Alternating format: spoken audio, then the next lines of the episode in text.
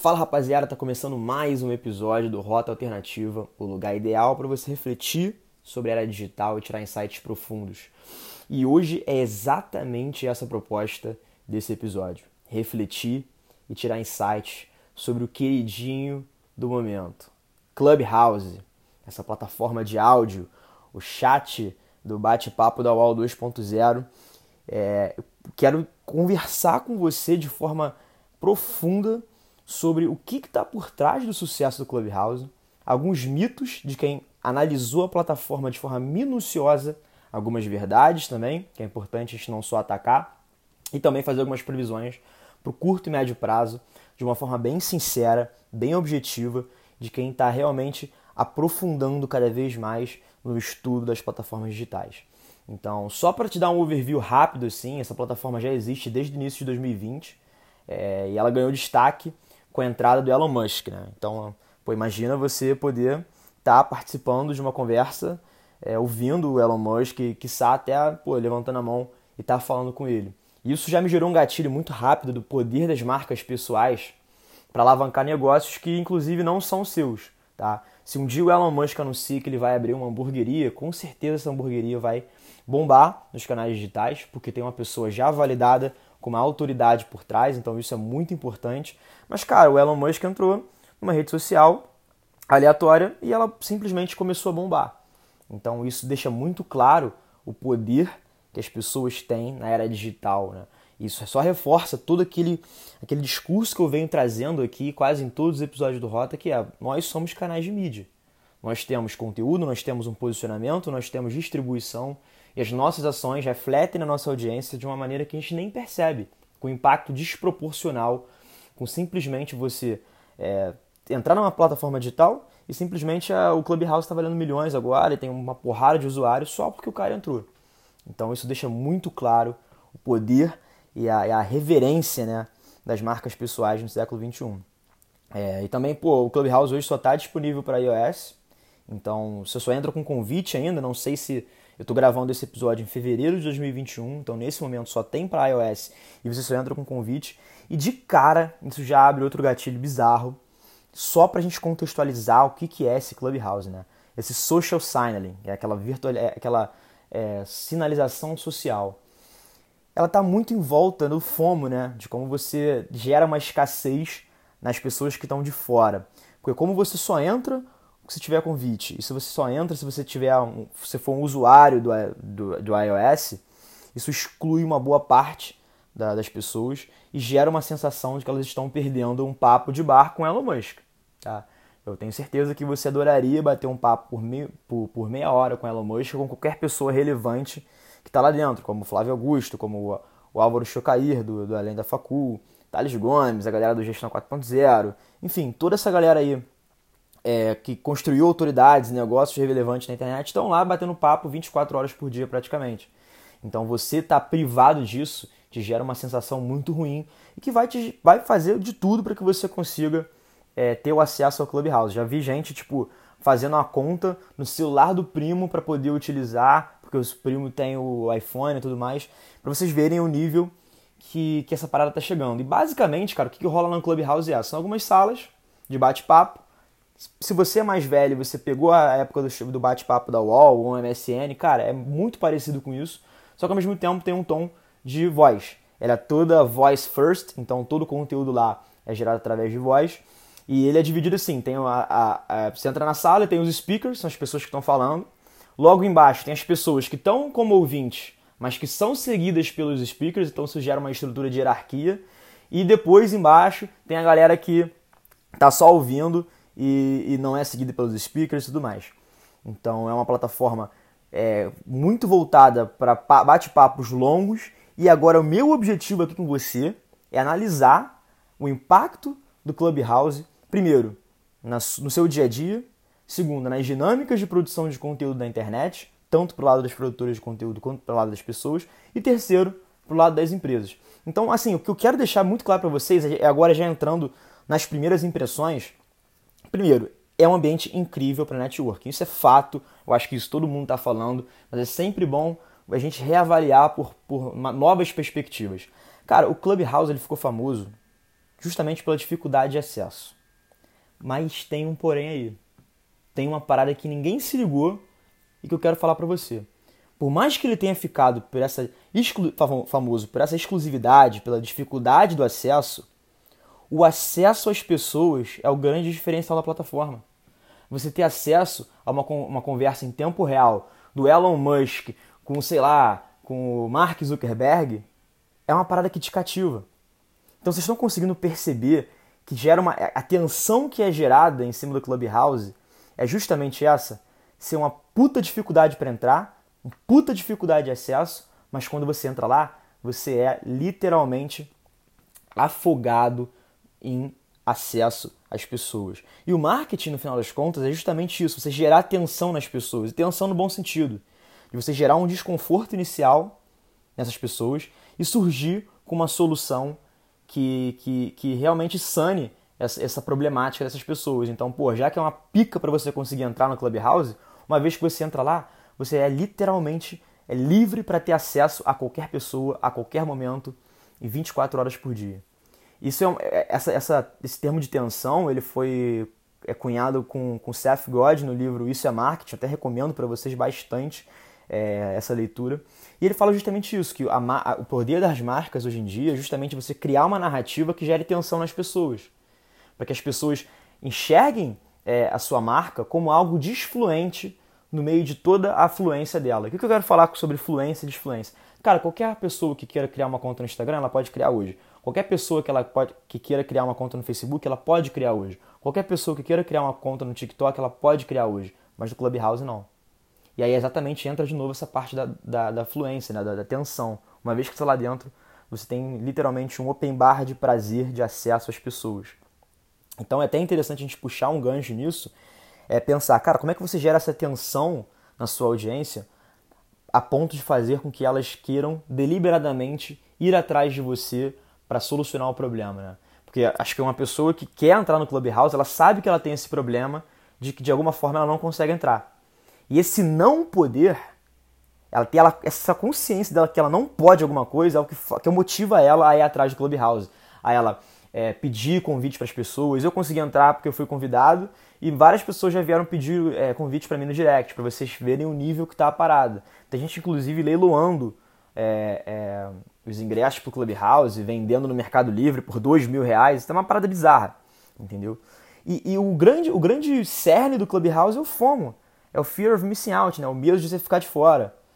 É, cara, assim, literalmente, se você tá fora e você está se sentindo excluído, sinceramente, você não está perdendo muita coisa, não. Você não está perdendo muita coisa.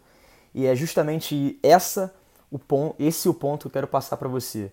Você ficar mais tranquilo em relação a entrar no Clubhouse ou não, porque é, é uma plataforma comum, como qualquer outra, mas a tensão que está sendo criada em volta dela é muito maior do que as features do produto, tá? Tem algumas features incríveis que a gente vai falar daqui para frente, mas cara, fica tranquilo que não é essa bola toda. Então a gente já viu que, cara, a dificuldade de acesso, toda essa questão da fluência, da tensão, foi o que gerou um buzz e que trouxe pessoas incríveis pro Clubhouse. Isso é um fato, tem pessoas muito fodas lá dentro e que realmente você pode aprender com elas. E esse segundo ponto que eu quero entrar com vocês é justamente muito ligado a essas pessoas fodas que estão lá dentro. Literalmente, o Clubhouse está elevando o sarrafo da produção de conteúdo. E o que, eu, que, que eu quero dizer com elevar o sarrafo da produção de conteúdo? Vamos lá, vamos pegar, por exemplo, o Thales Gomes. Vamos lá. Todo o conteúdo do Thales Gomes, que foi o fundador da Easy Taxi, da Singu e tudo mais, da Gestão 4.0, todo o conteúdo que tem no Instagram dele, no feed do Instagram dele, é feito e otimizado por uma equipe.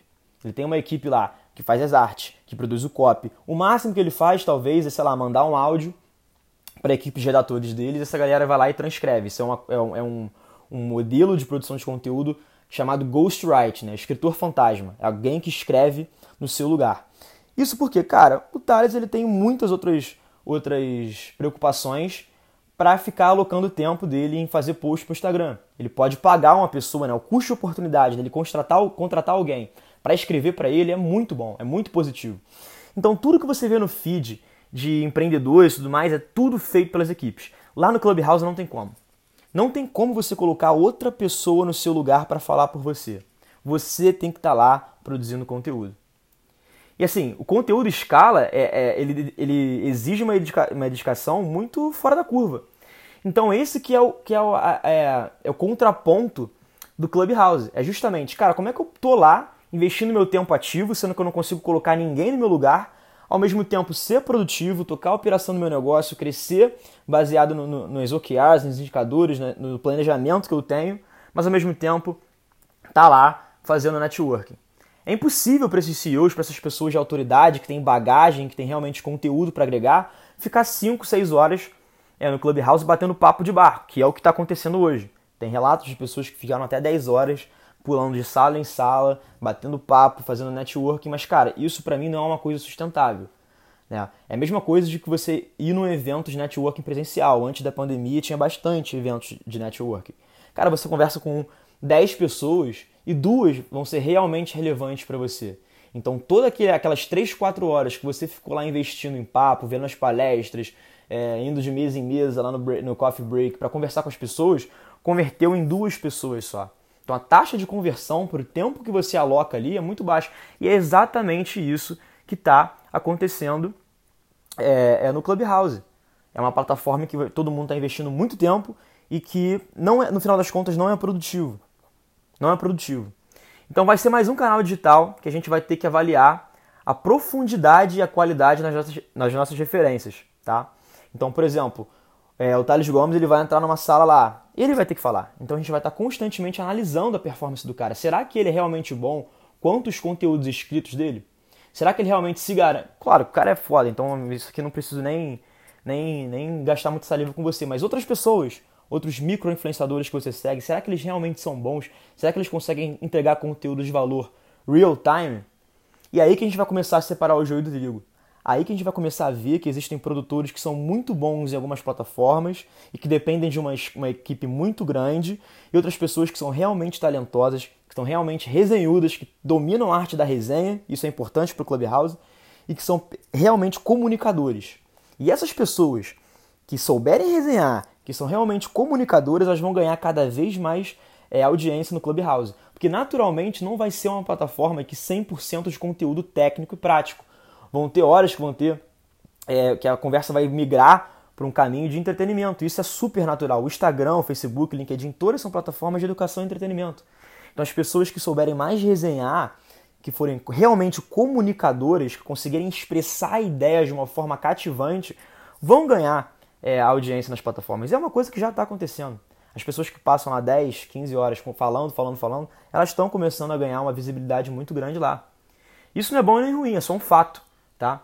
O Clubhouse ele exige sim muito tempo para produzir o conteúdo. O tempo é escasso para quem realmente está na vanguarda de cada mercado, tá? E as salas estão cada vez ficando mais lotadas, tá? É, não sei se você já entrou no Clubhouse, você tá ou não tá, mas já tem salas que tipo tem mil pessoas participando. Tá? E é claro que a estrutura de uma sala é: existem os moderadores e as pessoas que estão ouvindo. E se você é um ouvinte, você pode levantar a mão e aí os moderadores vão avaliar se você pode se juntar à mesa dos speakers, né? à mesa dos falantes. E o que está acontecendo? Cara, no início, é, as salas elas estavam ficando muito vazias. Então, literalmente, você podia ouvir uma sala é, com o Álvaro Chocair, do Além da Facul, com 10 pessoas. Então, se você levanta a mão, é muito mais fácil dele te aceitar do que se você levantar a mão com uma sala de mil pessoas. Você consegue perceber? Isso é muito simples. É a mesma, mesma lógica das lives no Instagram.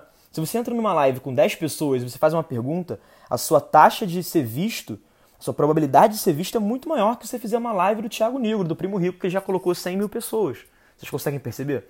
E o que está acontecendo? As salas estão ficando cada vez mais lotadas então, é, é mais difícil das pessoas é, aceitarem você se juntar nessa mesa dos speakers.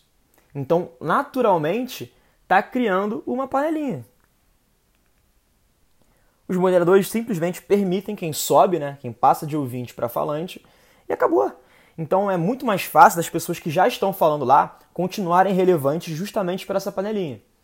Porque se você pinga de sala em sala, você vai ser visto. E esse é o efeito da exposição, que é uma coisa nova no Clubhouse.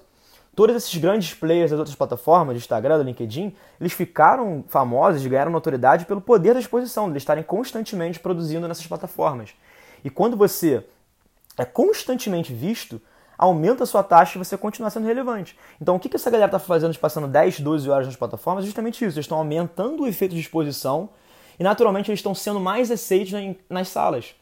Então, isso está tá meio que gerando uma hierarquia, né? O lado A, o lado B. A galera que fala e a galera que ouve. E o mais engraçado é que, por as salas terem ficado tão cheias, é, tem salas que, tipo assim, tem 30 speakers, tem 30 pessoas batendo papo.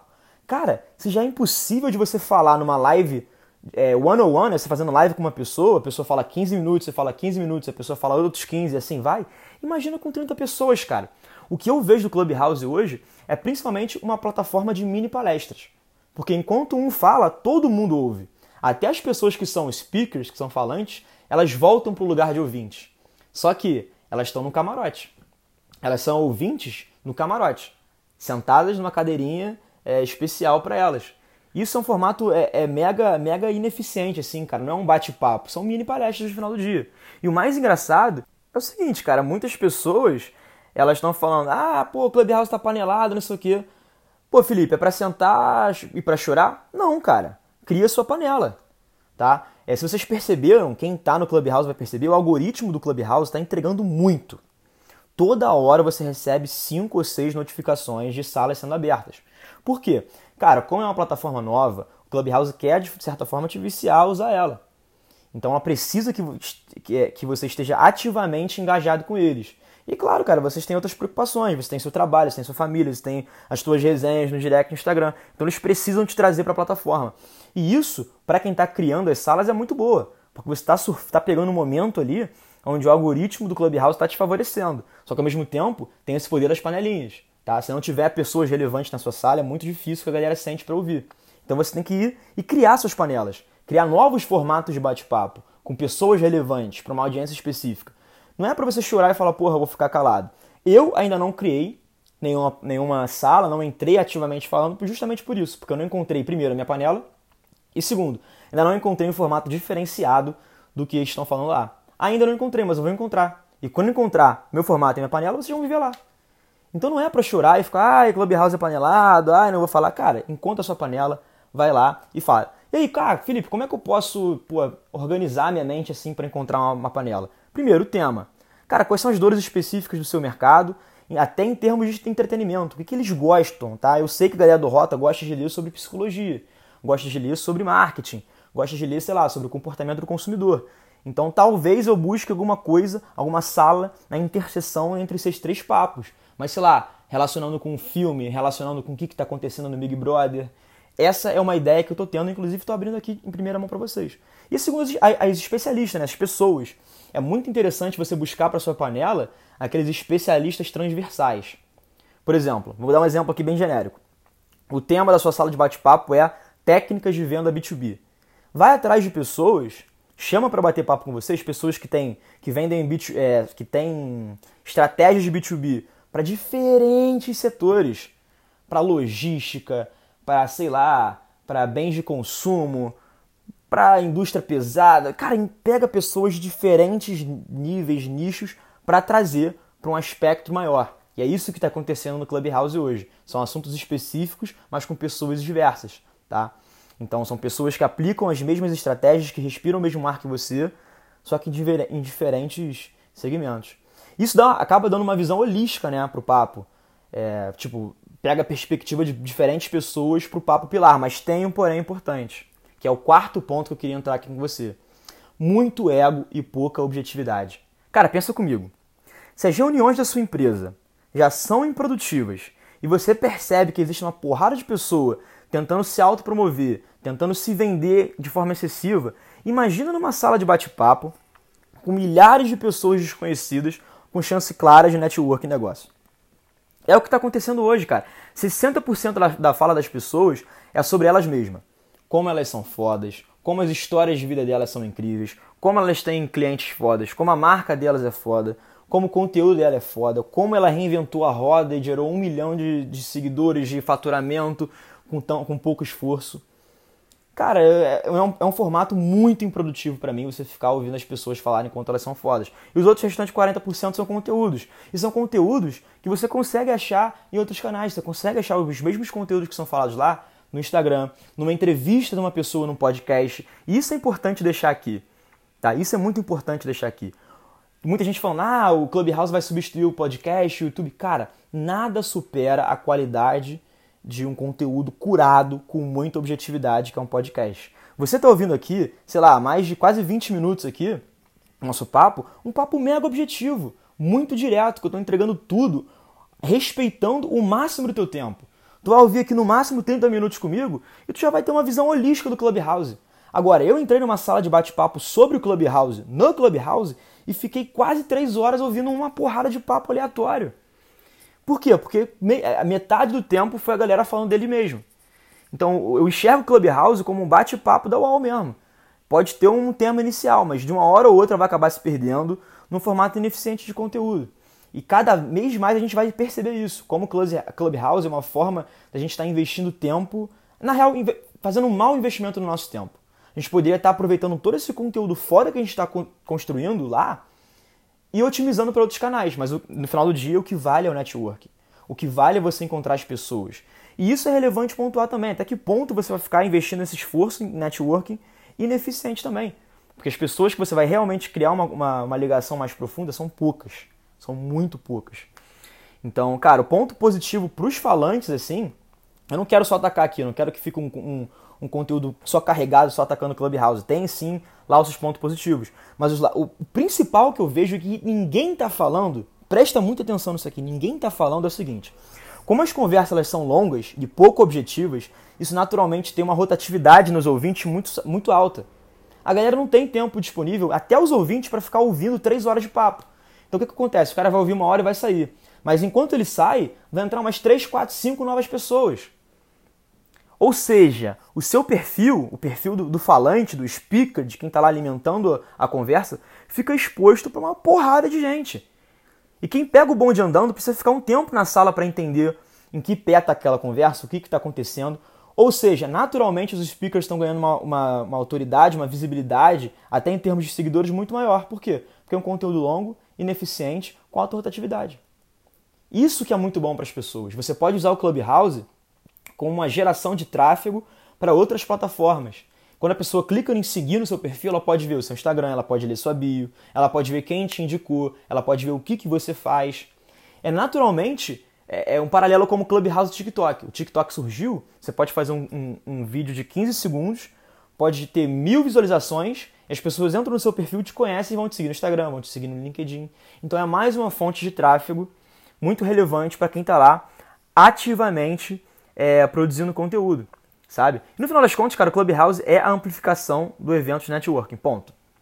Ponto. Acho que a gente está chegando no nível aqui na nossa conversa, que a gente está na mesma página, a gente já deu para perceber que tem as panelinhas, que tem muito ego, que tem as hierarquias, né, de quem está falando, os seguidores de quem está falando e o povão, tem os interesses por trás. Então é isso que é muito bom a gente ficar claro. Por mais que seja uma plataforma muito boa para você gerar conteúdo, ganhar autoridade, fazer networking, para mim é um investimento de tempo que no longo prazo não se paga. Detalhe, detalhe, a gente vai começar a ver as pessoas mais relevantes, com mais bagagem, saindo do Clubhouse. Porque não tem tempo para ficar investindo, cara. Isso é uma previsão certa que eu tô te falando aqui que vai acontecer. E as pessoas que vão ficar lá são aquelas pessoas que não têm uma autoridade, que não têm uma prova social muito grande, mas elas precisam se provar. Elas estão em busca do ego, da, da autoaprovação, para conseguir construir negócios em cima desse, dessa autoaprovação. Então é muito bom a gente começar também a começar a refinar nossas, nossas referências dentro do Clubhouse. Tá? E aí, horizontes para o Clubhouse dentro de marcas, dentro das features e tudo mais. Cara, muitas empresas já podem usar a ferramenta para fazer mini reuniões, tipo um one-on-one. -on -one. Cara, quero fazer uma reunião com meu estagiário ou com meu chefe. Cara, entra lá no Clubhouse rapidinho, é, faz uma, uma, uma sala privada e bate um papo rapidinho e sai. Isso vai ser mais um ponto de contato que não precisa do vídeo, às vezes a ligação do vídeo fica travada porque puxa mais internet. Então vai lá no Clubhouse rapidinho, você faz uma ligação e mata aquele papo. Também o que podia ser o e-mail, né? Vou começar a substituir um pouco esses formatos. Outra boa estratégia que eu vejo para fazer reuniões é, é, assim, construir uma, uma marca empregadora também. Por exemplo, nada impede de você fazer uma aula inaugural, fazer um onboard inaugural da sua empresa, do, do, dos novos, sei lá, estagiários, dos trainees, aberto no Clubhouse. Quem fez isso recentemente foi a Link, do Alva Chocaí. Ele fez a aula de boas-vindas da Link para os novos calouros, aberta no Clubhouse. Foi um sucesso. Muitas pessoas entraram, muitas pessoas entenderam qual é a programação da, da Link, como a Link é diferente, como é que as expectativas dos alunos para o semestre. Então é mais um ponto de contato para você fazer uma live em uma, uma escala maior, em que naturalmente outras pessoas podem participar ativamente. Então isso para a construção de marca empregadora é muito interessante, você entender como você pode gerar valor para a tua audiência em escala sem abrir processos sigilosos da sua empresa. Tá? Então eu vejo muito isso legal para onboarding, para reuniões de cultura, para, sei lá, apresentações de novos projetos que você possa fazer em escala, Clubhouse é uma boa plataforma. E outro ponto muito interessante para a gente ficar de olho é que é uma questão de tempo para as empresas fazerem algumas coisas bem interessantes com esse Clubhouse. Primeiro, é oferecer o Clubhouse como uma ferramenta de comunidade fechada, ou seja, você paga é um FII mensal ou um FII anual para você fazer parte de salas de bate-papo fechada. É, como eu falei ali, você pode fazer uma reunião one-on-one -on -one com a pessoa da sua empresa criando uma sala de bate-papo fechada, mas você também pode criar uma, uma sala de bate-papo fechada e vender é, essa assinatura para as pessoas, como se fosse um Close Friends pago do Instagram. Tá? Então eu vejo que algumas empresas, muito até influenciadores, muitas marcas pessoais que vendem cursos, né, produtores de conteúdo de fato, vão começar a monetizar em cima das comunidades de bate-papo é, do Clubhouse. E isso também é aquela velha história do FOMO, né, do Fear of Missing Out, você está perdendo alguma coisa. São, são conteúdos fechados, de pouco acesso, de exclusividade, que você precisa pagar para entrar. Então gera um hype em cima disso que pode ser bem, muito bem aproveitado para aquelas pessoas que fazem dinheiro na internet. E a segunda, a segunda ferramenta muito maneira que as, as empresas e produtores de conteúdo podem fazer é oferecer o Clubhouse como uma extensão. Ou seja, pague por outros produtos e ganhe uma credencial na nossa sala de bate-papo exclusiva do Clubhouse. É questão de tempo para a gente começar a cair nas landing pages de produtores de conteúdo, da galera que vende curso, e aí você vai lá, lê o copy inteiro, no final, quando chega na parte de bônus, vai estar tá lá. É o meu curso de 1.500, aí um risquinho por 200, e ah, a comunidade fechada do Clubhouse que eu vendo por 1.200 vai sair de graça por você, para você. Então a gente vai começar a ver realmente as pessoas fazendo Clubhouse as a feature, né? entregando o Clubhouse como uma ferramenta, uma extensão do contato da sua audiência e que eu acho que realmente é muito boa. Então, assim, o Clubhouse é uma ferramenta muito interessante, que ela pode ser muito bem explorada, mas a gente tem que ter é, cuidado para não se tornar uma coisa muito improdutiva, que é o que está acontecendo. Pessoas passando 5, 6 horas lá dentro, é, jogando fora oportunidade e tal, é, construindo é, os seus negócios, olhando para a operação para bater papo. E eu te digo com a total certeza que muitas das conversas lá dentro acabam perdendo rumo e se tornando uma conversa de ego para as pessoas buscarem autoridade. Então, se você está aí nessa dúvida de entrar ou não para o Clubhouse, fica tranquilo. É, não é uma coisa que você vai estar tá perdendo é, é, um conteúdo de ouro. É mais uma coisa para você falar que está lá dentro mesmo. Então, espero que essa minha análise aqui tenha ajudado você abrir os horizontes sobre o Clubhouse. E detalhe, se esse conteúdo foi relevante para você, cara, manda para os amigos. Eu sei que o Clubhouse é uma parada que está nova, então a gente precisa muito discutir sobre isso. Então, se você tem uma pessoa aí que está querendo um amigo e tal, estudar um pouquinho mais sobre Clubhouse, entender um pouquinho mais, cara, manda esse link desse episódio para ela. E se realmente foi relevante para você, tira um print da tua tela, marca a gente lá no Instagram, arroba underline Rota Alternativa, que eu vou ter o prazer é, de interagir com você. E claro, estou sempre aberto para receber feedback. Me manda o que você está achando do Clubhouse, as suas opiniões, o que você discorda desse conteúdo aqui hoje, que vai ser relevantíssimo para a gente continuar elevando a barra é, desses insights profundos que a gente está tirando sobre a era digital. Valeu? Tamo junto!